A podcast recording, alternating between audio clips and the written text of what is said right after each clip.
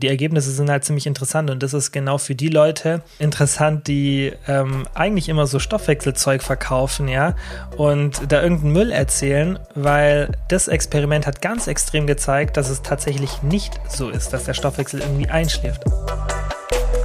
Kilians Brain Game Podcast. Hallo und herzlich willkommen zu einer neuen Podcast-Folge. Heute gibt es ein QA und wir machen das heute noch ein bisschen anders. Ihr wisst ja, dass ich eigentlich bei den Fragen immer ein bisschen ausschweife, aber ich will mal eine Folge ausprobieren, in der ich Fragen relativ schnell beantworte, aber auch nicht zu oberflächlich. Ich gebe mir Mühe und bitte, wie immer, Feedback am besten per Instagram DM. Klar, ich sehe auch die Podcast-Klickzahlen, auch wie ihr es so durchhört, aber es kann ja trotzdem sein, dass man manchmal eine Folge durchhört, obwohl sie einem nicht so gut gefällt wie andere Folgen. Also Gebt mir gerne nach der Folge Feedback, ob euch so ein schnelleres QA mit mehr Fragen besser gefällt oder vielleicht auch einfach genauso gut wie wenn ich jetzt ein QA aufnehme und dann nur drei oder vier oder fünf Fragen, aber dafür dann ausführlich beantworte. Kurz noch ein Update, was bei mir gerade abgeht. Es ist jetzt Mittwoch, 23 Uhr. Wie so oft nehme ich die Podcast-Folge kurz vorm Release aus, auf, vor dem Release auf. Ich habe ja schon ein paar Mal gesagt, ich mache das gerne, dann ist es aktuell. Und so und so abends nehme ich die Podcast-Folgen ja gerne auf. Und ich habe eine coole Neuigkeit für euch. Der Diät-Guide ist fertig. Die, die mir auf Instagram folgen, haben das sicherlich schon mitbekommen. Und ich habe auch jetzt ein Release-Datum und zwar den 23. März, also am Dienstag, wenn ihr die Folge hört, nur noch in fünf Tagen. Und wo ihr den bekommt, das findet ihr in der Instagram-Story von mir raus. Da poste ich dann den Link ähm, weil er über eine andere Website als sonst laufen wird, also nicht über die normale Pro-Webseite. Ähm, deswegen da einfach in die Story schauen, dann könnt ihr den kostenlos runterladen. Der ist ultra nice geworden. Über 50 Seiten. Ich bin wirklich lange dran gesessen und da ist wirklich alles drin von wie macht man so den, den Grundbaustein der Diät, was ist wichtig, wie berechnet man die Kalorien, wie macht man Anpassungen und so weiter. Wirklich sehr, sehr ausführlich und wie so ein kleines Diäthandbuch. Ähm, ich werde ihn auch ständig erweitern. Ihr könnt mir dann auch gerne Feedback geben, hey, das und das hat mir gefehlt, weil wir werden immer weitere Versionen machen. Das Ding wird jetzt nicht so bleiben, sondern es wird immer stetig erweitert, dass ihr auch dann ständig die kostenlosen Versionen immer wieder neu herunterladen könnt. Und irgendwann haben wir dann den perfekten, vollumfänglichen Diät Guide. Und ja, ich würde jetzt sagen, wir fangen an. Ihr habt wirklich viele Fragen über die Story eingereicht. Ähm, wir werden leider nicht zu allen kommen, aber zu einigen und wir machen sicherlich bald mal wieder ein QA. Ich würde sagen, Let's go. So. Die erste Frage von Egobert, ob das jetzt ein echter Name ist oder ein Fantasiename, das weiß ich jetzt gerade gar nicht, fragt, wieso schaffe ich es nicht, mein Gewicht zu halten? Konsequent in der Diät, danach Kontrollverlust.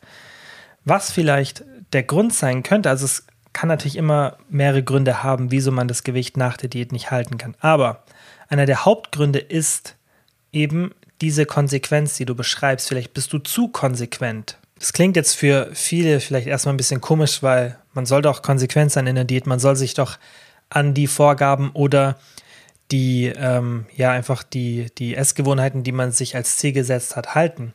Aber, das stimmt, aber man sollte es natürlich nicht zu extrem machen. Und vielleicht ist es so, dass du deine Diät machst und so darauf achtest, dass alles perfekt läuft, ja, dir keine Abweichungen erlaubst, wie du schon sagst, du bist sehr konsequent, vielleicht setzt du dir dann auch zu viele Verbote und machst auch irgendwie keine Diet Breaks und schaust, dass du auch mal wieder keine Ahnung, ja, für ein paar Tage mal mehr isst, wenn du, wenn du jetzt eine lange Diät machst, um dich einfach so ein bisschen von diesem Diäten so mental ein bisschen zu lösen. Oder wie gesagt, du machst vielleicht ähm, so, dass du dir viele Verbote setzt, bestimmte Lebensmittel gehen nicht, weil die dann zu kaloriendicht sind, oder du hast auch ein zu extremes Defizit.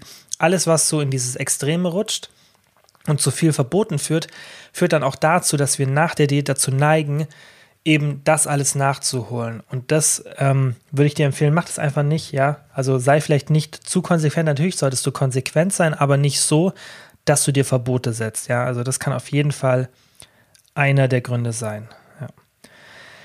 Dann fragt die Nadine, in welchem Defizit am besten einen Minicut gestalten? Und kurz zur Erläuterung, ich glaube, ich habe tatsächlich noch nie eine Podcast-Folge über einen Minicut gemacht, obwohl ich das selber schon so oft gemacht habe. Das kann ich mir eigentlich auch mal notieren. Und kurz zur Erläuterung, ein Mini-Cut ist einfach eine Phase, wie der Name das schon sagt, in dem man einen ganz kurzen, also einen Mini-Cut, ja, Cut für Diät macht. Und da ist es natürlich sinnvoll, dass man sehr aggressiv reingeht, weil der größte Fehler, den ich beim Minicut sehe, ist, dass man, und da bin ich schon selber reingeraten, dass man nicht hart genug reingeht, ja, und auch ein bisschen zu inkonsequent ist, das, was ich ja eigentlich gerade eben so ein bisschen kritisiert habe oder vor dem ich gewarnt habe, dass man das dann im Minicut macht, ja, und ein bisschen vielleicht zu entspannt ist, ja, und auch mal das Defizit nicht so einhält und auch nicht so ein hohes Defizit hat, ist aber im Minicut nicht so gut, denn beim Minicut geht es ja darum, dass man wirklich kurz eine Diät macht und dann sofort wieder aufhört. Das soll wirklich nur eine kurze, aggressive Phase sein. Macht man zum Beispiel, ja, wenn man irgendwie jetzt sich als Ziel gesetzt hat, hey, ich will nur mein Gewicht halten oder ich will ein bisschen Muskeln aufbauen und dann kommt vielleicht irgendwann mal so, so, der Punkt, wo man sich nicht mehr ganz so wohl fühlt.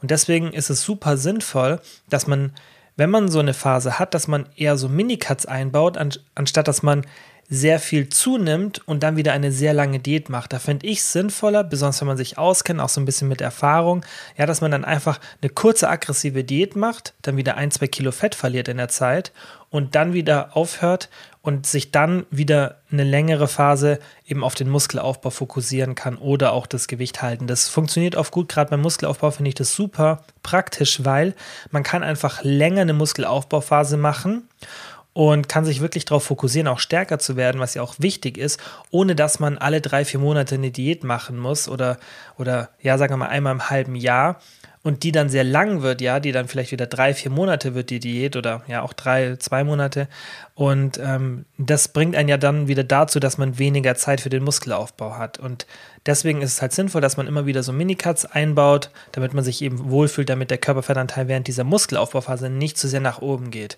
Und bei diesem Minicut, wie gesagt, aggressiv reingehen, wirklich kann man so ein Defizit 40, teilweise 50 Prozent nehmen. Das ist ja auch nicht lange.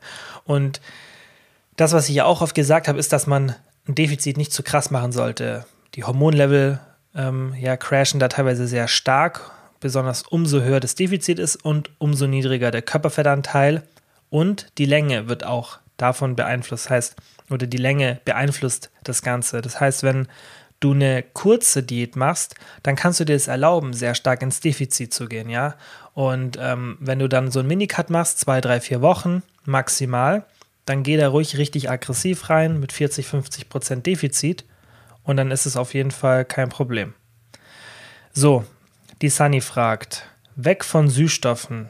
Ähm, die Frage ist, ist es notwendig? Und ähm, die Frage ist dann halt auch, ob das sinnvoll ist. Ja, also ist es erstmal gesundheitlich notwendig und dann ist es auch so allgemein sinnvoll, ähm, sowas vorzuhaben. Ich denke, dass ein moderater Süßstoffkonsum, wenn man sich auch so die Datenlage anschaut, vermutlich nicht negativ ist. Also was man definitiv weiß, ist, dass Krebs und sonstige Erkrankungen, mit denen man früher bei Süßstoffkonsum gerechnet hat, nicht auftreten. Besonders sich mit den modernen Süßstoffen, die wir benutzen, gerade so Sucralose zum Beispiel, so mein Favorite Süßstoff, auch wenn man die Datenlage anschaut, auch Aspartam ist vollkommen in Ordnung.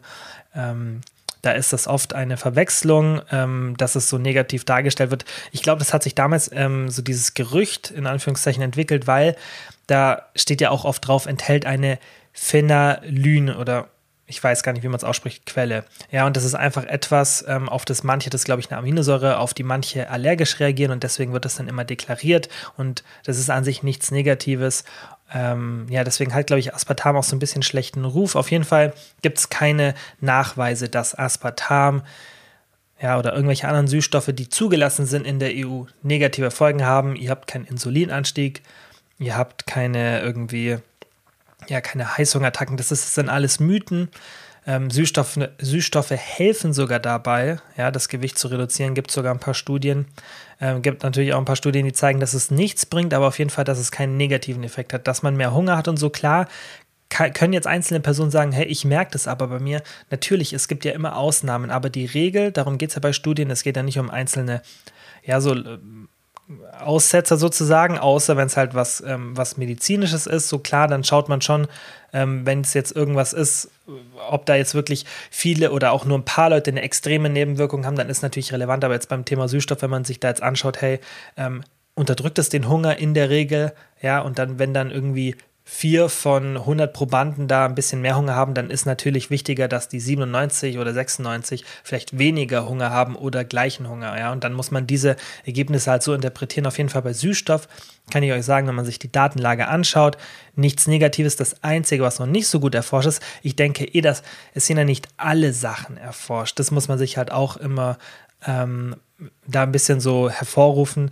dass halt einfach man kann ja nicht alles untersuchen, aber so die wichtigen Sachen, auch glaube All, All Cause Mortality und so, so, die wichtigen Sachen sind einfach da überprüft, sonst wäre der Süßstoff nicht zugelassen worden. Das, da haben wir super strenge ähm, Regelungen in der EU, aber was man vermutet ist, dass die Darmbakterien eventuell da ein bisschen ähm, in Leidenschaft geraten, aber da darf man auch nicht zu voreilig sein. Ich habe das zwar auch schon oft kritisiert, aber in einem anderen Zusammenhang und ich finde, da muss man halt das ganze Bild betrachten. Ich sage ja auch dann nicht, hey, man sollte Süßstoff sein lassen, aber ich sage, hey, es sieht vielleicht gar nicht so gut aus von der Datenlage. Es kann sein, dass sich was Negatives zeigt, ja, was man ver vermuten lässt, weil es gibt halt leider bis jetzt dann nur wirklich aussagekräftige Rodent Studies, also mit Nagetieren.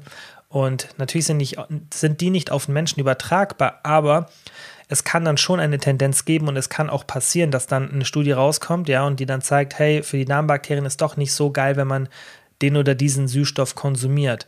Und dann ist natürlich auch noch die Frage, wie schlimm ist der Effekt und aufgrund dessen würde ich einfach sagen, übertreib's nicht mit Süßstoffkonsum, so das ist mein Stand dazu. Also ich konsumiere auch Süßstoff, ich habe hier neben mir gerade ein Glas Cola Light stehen und ähm, das ist alles gar kein Problem. Man sollte es halt nicht übertreiben. Ja, ich mache mir jetzt nicht irgendwie, wenn ich mir einen Quark mache, vier Löffel Süßungspulver rein, ja, sondern irgendwie nur einen halben, ja, oder versuche das so ein bisschen zu reduzieren. Und das würde ich dir auch empfehlen. Denk vielleicht nicht so dieses Weg von Süßstoffen, weil an sich wird es nichts im Süßstoff geben, was irgendwie negativ sich auf den Körper auswirkt, weil das beweist die Datenlage.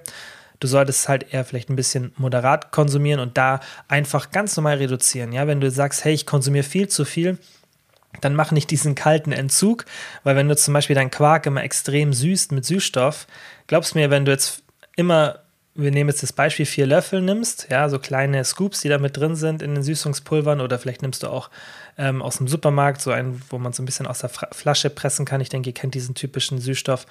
Ähm, und du nimmst da halt eine sehr hohe Menge. Wenn du jetzt auf einmal gar nichts mehr nimmst, dann wird es erstmal nach nichts schmecken. Und deswegen reduziert es einfach langsam.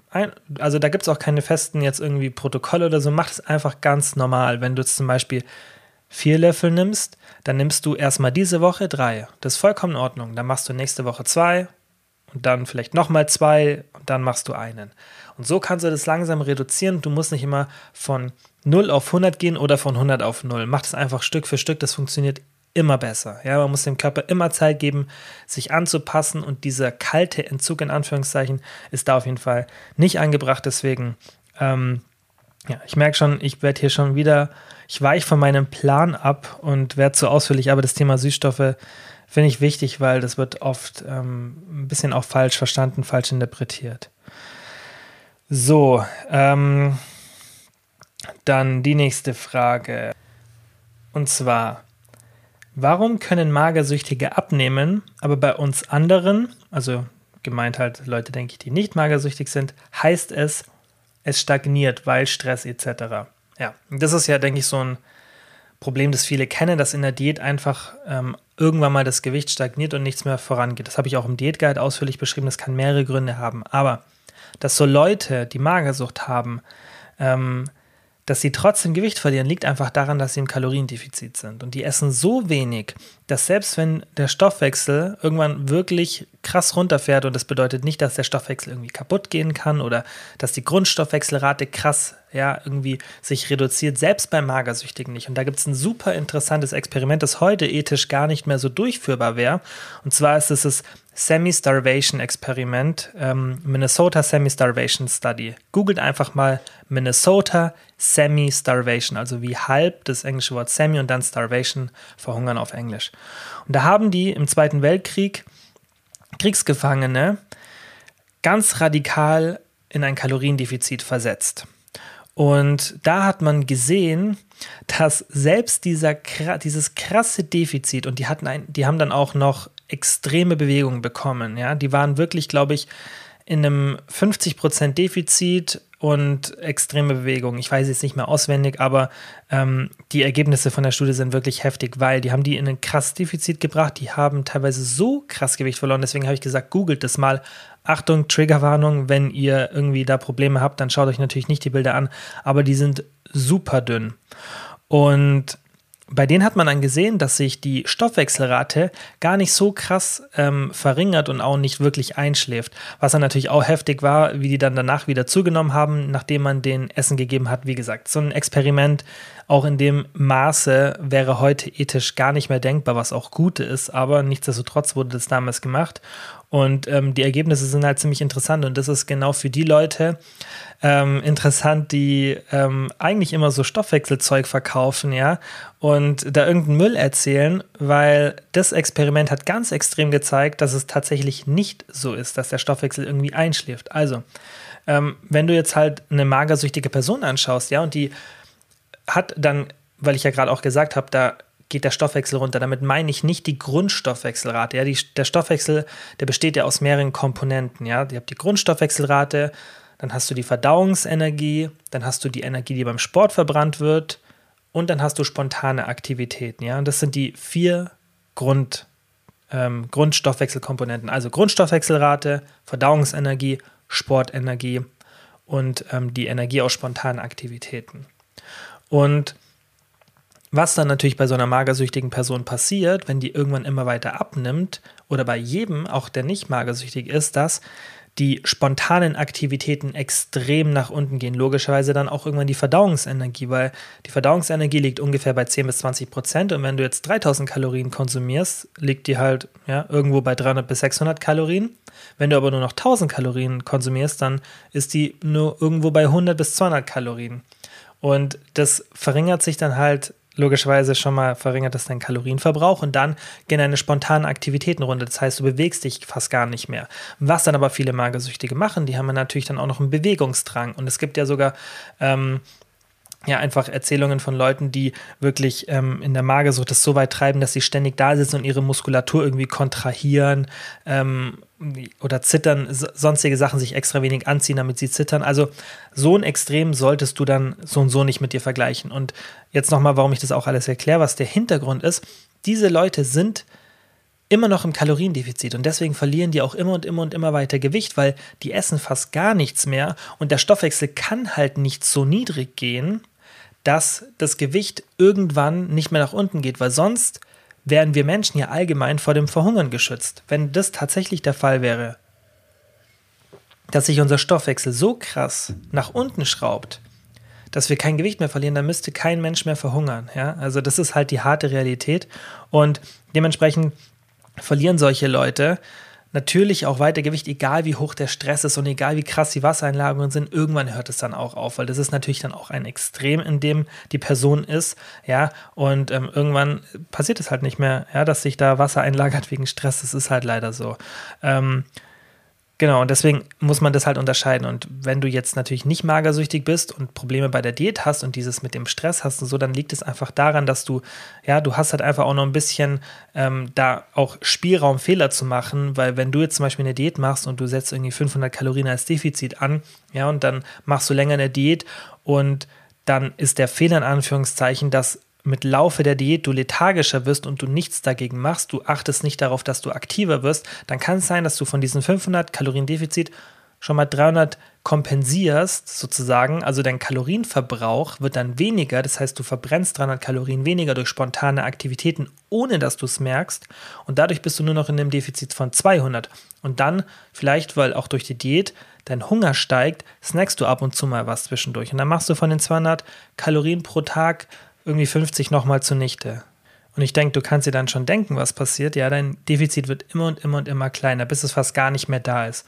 Und das ist dann das, was passiert, wenn das Gewicht irgendwann aufhört runterzugehen, ja. Und weil selbst wenn du durch Stress Wasser einlagerst, das geht ja auch irgendwann wieder raus. Und wenn du so ein Plateau hast, dann ist es eben oft so oder eigentlich immer so, dass irgendwas passiert, was diese zwei Komponenten die den Gewichtsverlust beeinflussen, negativ verändern. Das heißt, deine Kalorienzufuhr oder dein Verbrauch. Eins von beiden wird dann immer oder beide zusammen werden dann immer vom Körper so manipuliert, ja, also entweder mehr Hunger oder du wirst lethargischer, also müder, fauler, du bewegst dich weniger, so dass dann irgendwann das Defizit immer kleiner wird.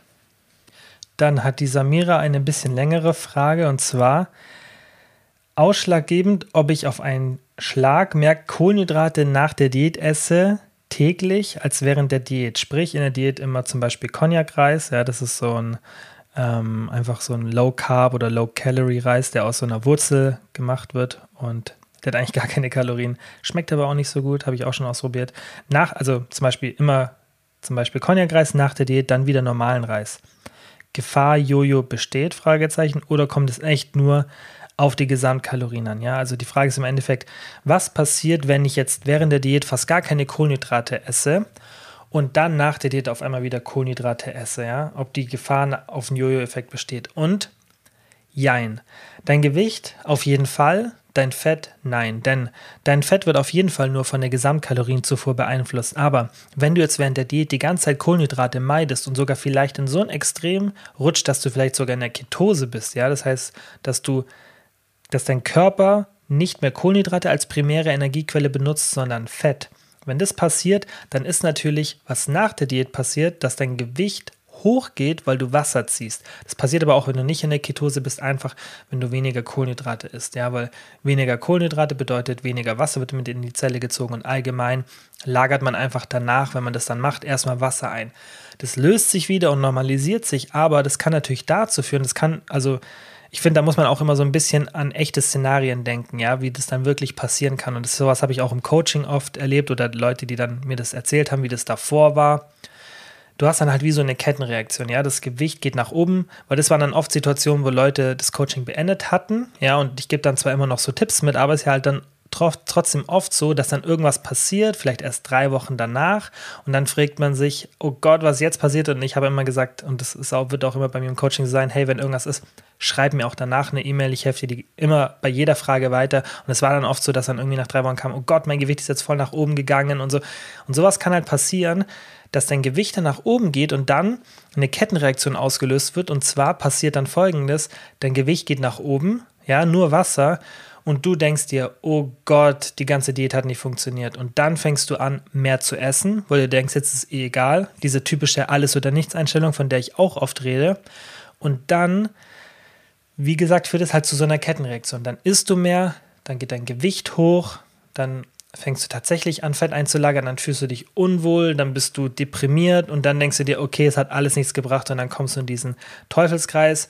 Dann kann es sein, dass du mal die nächsten Tage deine Kalorien extrem reduzierst, also voll wenig isst, um das zu kompensieren. Dann folgt Heißhunger darauf und dann siehst du schon, dann kommst du in so einen Teufelskreis, ein totales Chaos und ähm, dann hast du wie so einen Jojo-Effekt, der jetzt nicht so dieser typische Jojo-Effekt ist, sondern ein Jojo-Effekt ist ja einfach im Endeffekt nur, dass dein Gewicht schnell nach einer Diät hochgeht. Ja, deswegen, klar gibt es noch diesen typischen Jojo-Effekt, aber dass das passiert, denke ich, ähm, ist auf jeden Fall in so einem Szenario möglich, wenn man halt nicht weiß oder wenn man nicht darauf vorbereitet ist, ja, dass man einfach da mit seinem Gewicht ein bisschen objektiv sein muss und dass, wenn man wenig Kohlenhydrate isst, während der Diät, dass es nach der Diät auf jeden Fall sein kann, dass man erst ein bisschen Wasser einlagert. So, nächste Frage. Dann hat die Selina gefragt, wie merkt man, ob man zu wenige Kalorien isst? Und ich denke, das ist jetzt vermutlich auf eine Diät bezogen, weil wenn du jetzt irgendwie sagst, hey, ich will nur mein Gewicht halten oder ich achte gar nicht so wirklich drauf, dann merkst du ja, wenn du zu wenig isst, weil du ja dann abnehmen würdest, ja, also wenn es wirklich zu wenig Kalorien sind.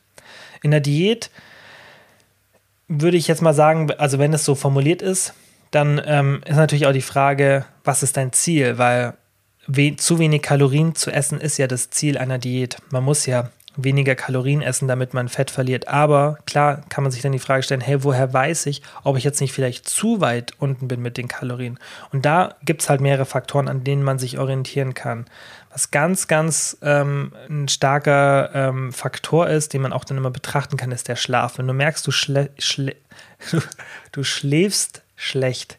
Ähm, wenn du das merkst, dann kann es natürlich sein, dass es an den Kalorien liegt. Kann natürlich auch an anderen Sachen liegen, aber wenn du merkst, hey, ich schlafe immer schlechter, dann kann es sehr gut sein, dass die niedrige Kalorienzufuhr dafür verantwortlich ist.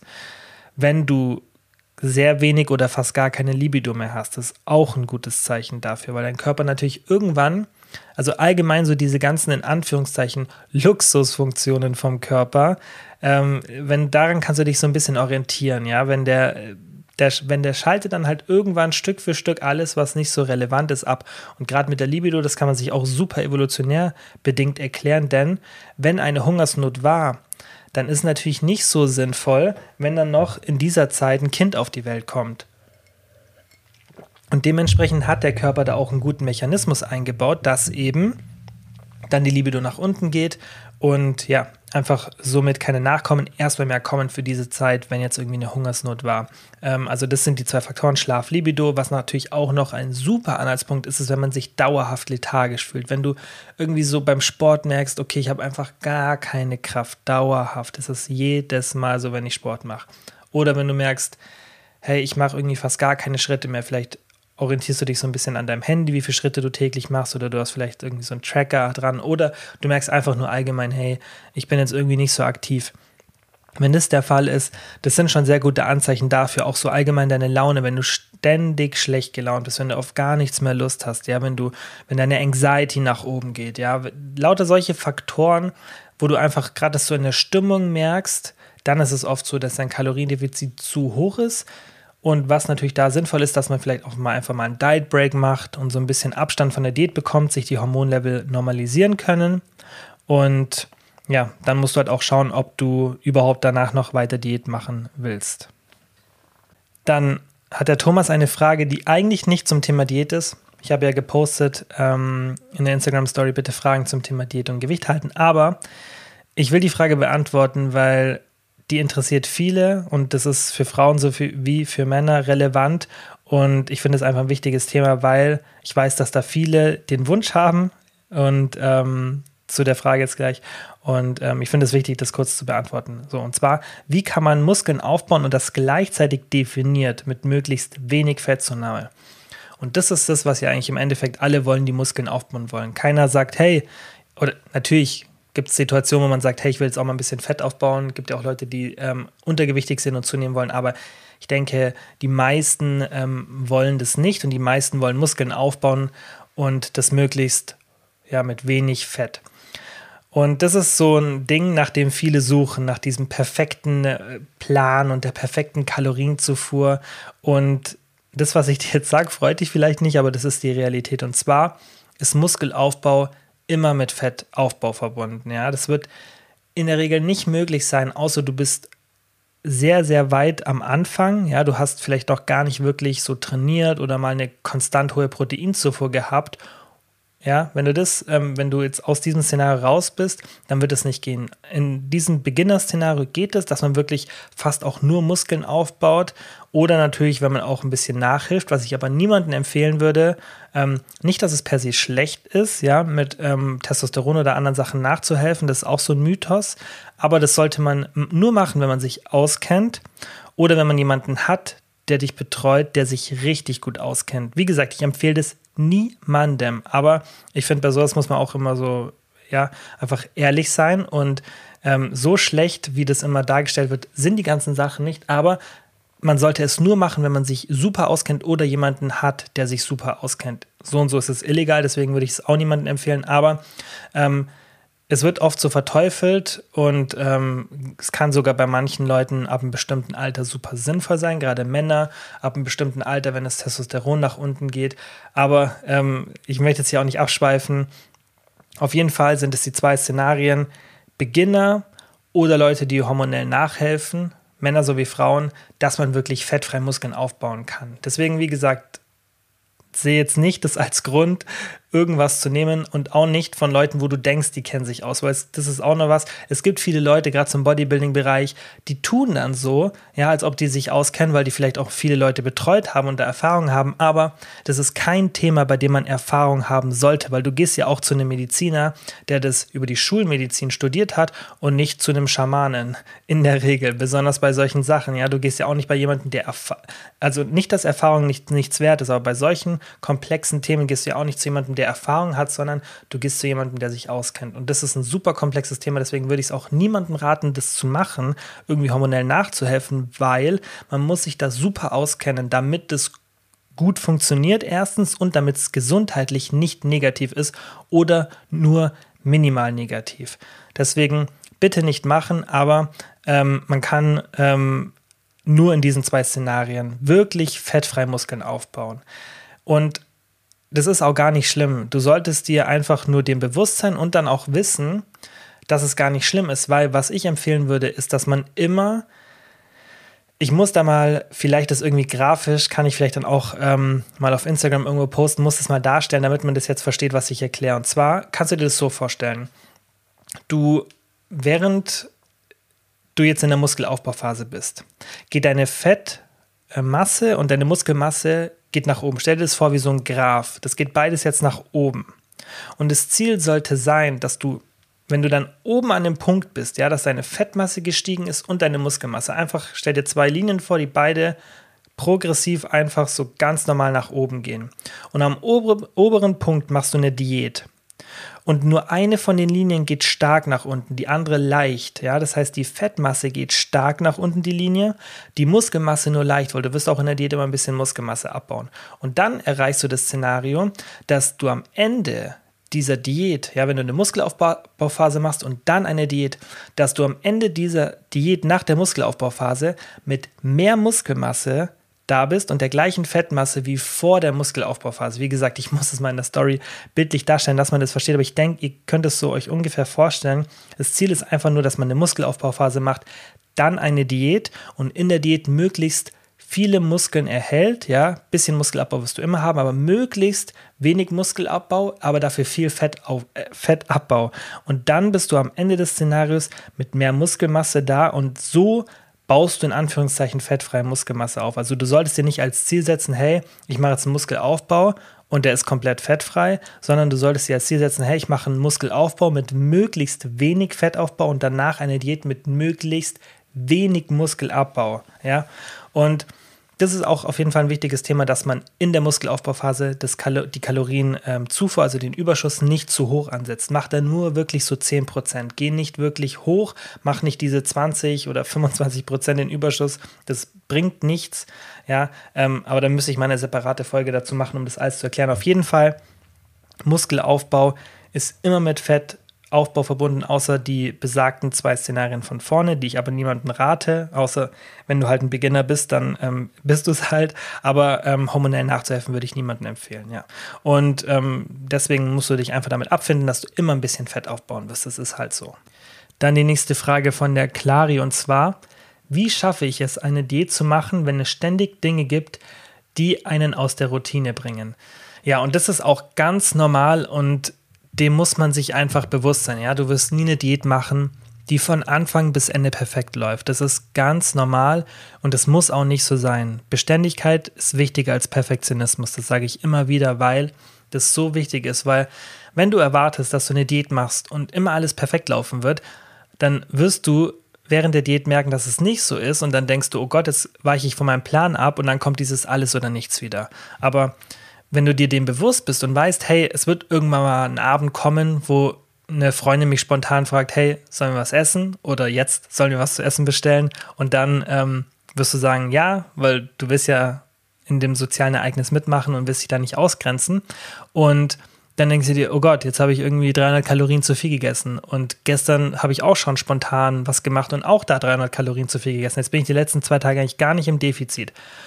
Und das ist nicht schlimm, weil du machst ja eine Sache damit, du verlängerst einfach deine Diät ein bisschen. Das heißt ja nicht, dass sie dadurch nicht effektiv ist, ja, weil es ist natürlich anders, wenn du jetzt ganz viele Tage dann immer mal wieder im Überschuss bist, sondern irgendwann dein Defizit zunichte machst, ja, wenn du zum Beispiel irgendwie so Cheat Days oder so machst, von denen ich ja auch immer abrate, dann ist natürlich ein bisschen anders, weil dann bist du gar nicht mehr im Defizit. Wenn du jetzt aber sieben Tage die Woche machst du Diät und zwei Tage bist du vielleicht auf Erhaltung, weil eben so ein spontanes Ereignis kommt, dann bist du halt nur fünf Tage auf Diät. Natürlich wäre es besser, wenn du alle Tage im Defizit bist. Aber wenn es nicht so ist, dann hast du trotzdem fünf Diättage.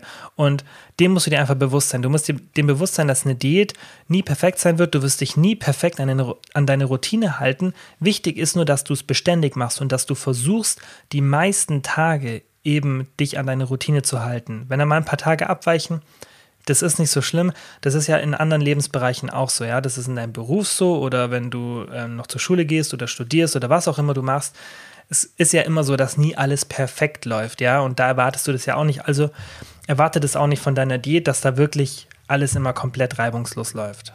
Dann fragt die Mai, sollte man lieber auf die Wochenkalorien oder auf die Tageskalorien achten? Und natürlich stehen immer die Wochenkalorien an erster Stelle. Aber es macht auf jeden Fall Sinn, einen Fokus darauf zu legen, dass du auch die Tage oder einfach deine Tageskalorien einhältst. Denn es kann natürlich bewusst so gemacht werden. Ja, ich habe das ja auch schon gesagt, so Calorie Cycling, das kann ja auch sinnvoll sein, dass man zum Beispiel sagt, hey, Montag bis Freitag spare ich mir jeweils 100 oder 200 Kalorien ein. Dadurch kann ich dann diese 1000 Kalorien, die ich mir in diesen fünf Tagen spare, auf meinen Samstag und Sonntag packen. Sowas kann man natürlich machen, damit man dann einfach auch vielleicht am Wochenende ein bisschen mehr Flexibilität hat. Aber das kann natürlich auch in ein Extrem rutschen, dass man dann sagt, hey, ich spare mir jetzt und Hunger unter der Woche, damit ich am Wochenende dann richtig reinhauen kann und dann trainiert man sich das an und dann ist man es gewohnt am Wochenende und dann wird es immer extremer. Oder wenn das dann mal nicht der Fall ist, weil man nicht gespart hat, dann hält man es gar nicht aus, weil man wollte das ja unbedingt. Das sind lauter so Sachen, die können halt auch negativ werden. Und bei diesem bei diesem Thema Wochenkalorien, da muss man halt immer schauen, dass man, wenn man das macht, dass man das noch in einem normalen Maß macht und vielleicht dann auch mal wieder eine Woche pausiert und sagt, hey, diese Woche mache ich es jetzt wirklich mal konstant, um einfach wie so einen kleinen Reset zu haben, dass man dann nicht immer und immer und immer weiter dieses Verhalten festigt, ja, dass man sich Kalorien aufspart, um dann mehr zu essen. Es kann natürlich auch in der Diät eine super Technik sein, aber man muss wirklich immer darauf achten, dass es nicht zu extrem wird. Aber sonst kannst du natürlich auch die Wochenkalorien fokussieren ähm, ja, und musst nicht immer auf die Tageskalorien achten. Dann hat die Celine die Frage, die sicherlich auch viele schon erlebt haben, dieses Szenario, wieso bleibt mein Gewicht gleich? Ich sehe aber an sich schlanker aus. Und das kann auch super viele Ursachen haben, aber, also jetzt auch nicht super, super viele, aber es kann auf jeden Fall ein paar Ursachen haben, aber was in der Regel passieren wird, ist, dass du vermutlich, ja, einfach vielleicht ein bisschen Muskeln sogar aufbaust in der Zeit. Was aber realistischer ist, dass du irgendwie Wasser einlagerst, ja, und das aber nicht so extrem ist oder so an Stellen, dass du ähm, trotzdem schlanker wirkst, ja, weil dein Gewicht gleich ist. Oder ja, dass du irgendwie ein bisschen mehr Magenvolumen hast. Das können, wie gesagt, verschiedene Faktoren sein, aber in der Regel ist es da so ein bisschen das Wassergewicht, was da eine Rolle spielt.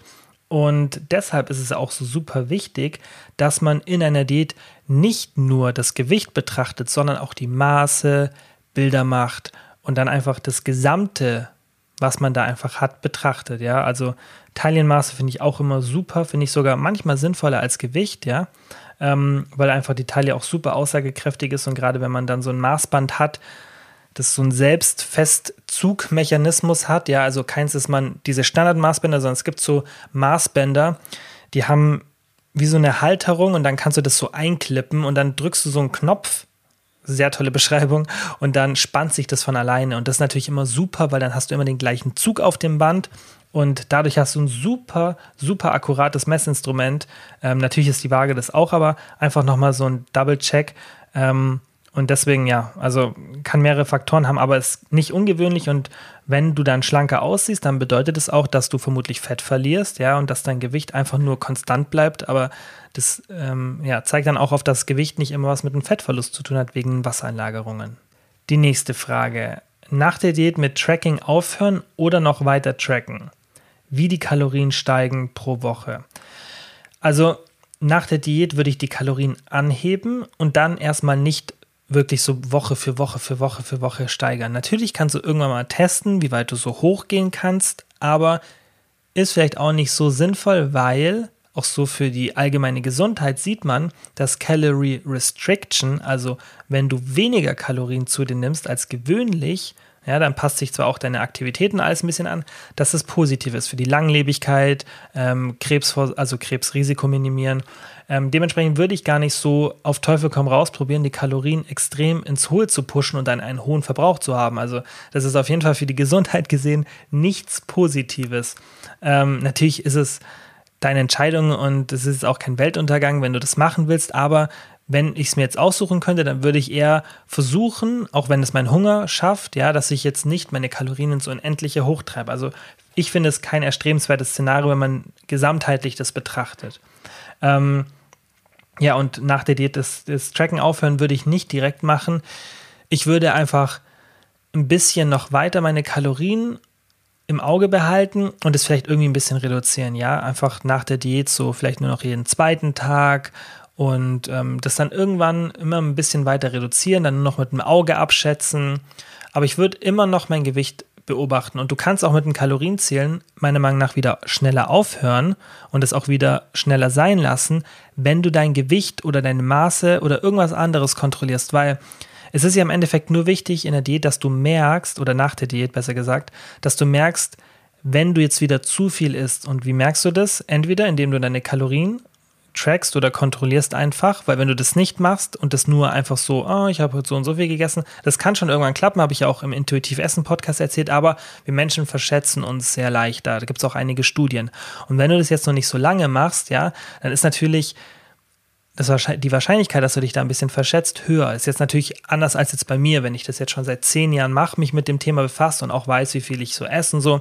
Natürlich habe ich da jetzt eine geringere Abweichung als eine Person, die vielleicht erst seit einem halben Jahr die Kalorien zählt. Und dementsprechend würde ich auf jeden Fall irgendwie versuchen, du musst, wie gesagt, nicht Kalorien zählen, aber zumindest dein Gewicht und allgemein das betrachten, was mit deinem Körper passiert, weil das gibt dir ja wiederum Rückschluss darauf, ob du zu viele Kalorien konsumierst. Und wenn du dann merkst, hey, irgendwie mein um, Taillenumfang ist jetzt in den letzten drei Wochen um einen halben Zentimeter hochgegangen, auch konstant. Das war jetzt nicht nur einmal eine Messung, sondern es war wirklich jede Woche einmal kurz gemessen. Dann ähm, solltest du dir schon die Frage stellen, okay, vielleicht esse ich gerade wieder zu viel, ja, und dann kannst du das wieder runter reduzieren. Das muss man immer nach Diät machen. Weiterhin einfach den Körper betrachten, seien es von Bildern oder oder Taillenmaße oder Gewicht. Das musst du nicht machen, ja. Manche Leute können super ihr Gewicht halten nach der Diät ohne sowas. Ja, zum Beispiel ich, wenn ich jetzt nicht wirklich ähm, das Ziel habe, irgendwie einen bestimmten Körperfettanteil zu halten, sondern einfach nur so einen ganz normalen, bei dem ich mich wohlfühle, dann mache ich da gar nichts, ja. Dann wiege ich mich einmal pro Woche irgendwann mal so oder vielleicht auch jeden Tag, aber das ist, ich habe ja da eh gar keine emotionale Bindung an die Waage, aber ähm, auch so, weil ich einfach keine Lust drauf habe. Ich wiege mich da ganz selten, ich nehme keine Maße, ich sehe das im Spiegel, ich habe meine Form so optisch im Blick. Ähm, das ist aber auch Erfahrung. Und wenn du das nicht hast, dann würde ich dir einfach empfehlen, ja, bet betrachte dein Gewicht, ähm, notiere die Maße und schau einfach so ein bisschen, ob das dann ja, einfach so ist, dass du wieder ein bisschen zunimmst und dann kannst du immer ein bisschen gegen adjustieren oder dann einfach wieder sagen, okay, hey, mein Gewicht geht hoch oder meine Maße sind hochgegangen, jetzt sollte ich vielleicht mal wieder eine Woche meine Kalorien zählen und mal so einen Check machen, wo ich überhaupt am Ende des Tages bin und vielleicht merkst du dann, oh, ich bin doch ganz schön hoch. Ja. Okay, das war die letzte Frage. Es sind zwar noch einige offen, aber ähm, ich würde sagen, die heben wir uns für die nächste Folge auf. Ich werde dann zwar nochmal das ähm, Tool wahrscheinlich, äh, das Fragetool in der Story posten, aber ich werde dann sicherlich auch noch einige von den Fragen dran nehmen, weil echt ein paar coole dabei sind, aber sonst wird es jetzt hier zu lang. Und ich muss auch langsam ins Bett, ist schon halb eins. Und dann sage ich, wie immer, vielen, vielen Dank fürs Zuhören. Am Dienstag kommt der Date Guide raus, schaut in die Story und wir hören uns nächste Woche wieder. Ciao.